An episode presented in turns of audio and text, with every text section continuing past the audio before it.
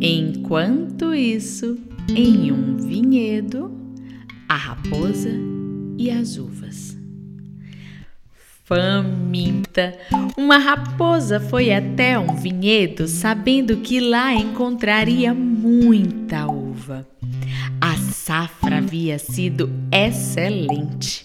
E ao ver a parreira carregada de cachos enormes, a raposa lambeu os beiços. Tão saborosas. Mas a sua alegria durou pouco.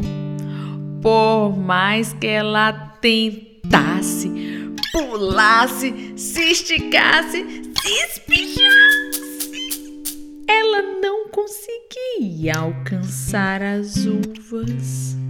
Por fim, cansada de tanto esforço, resolveu ir embora dizendo: Essas uvas estão verdes, azedas, não me servem.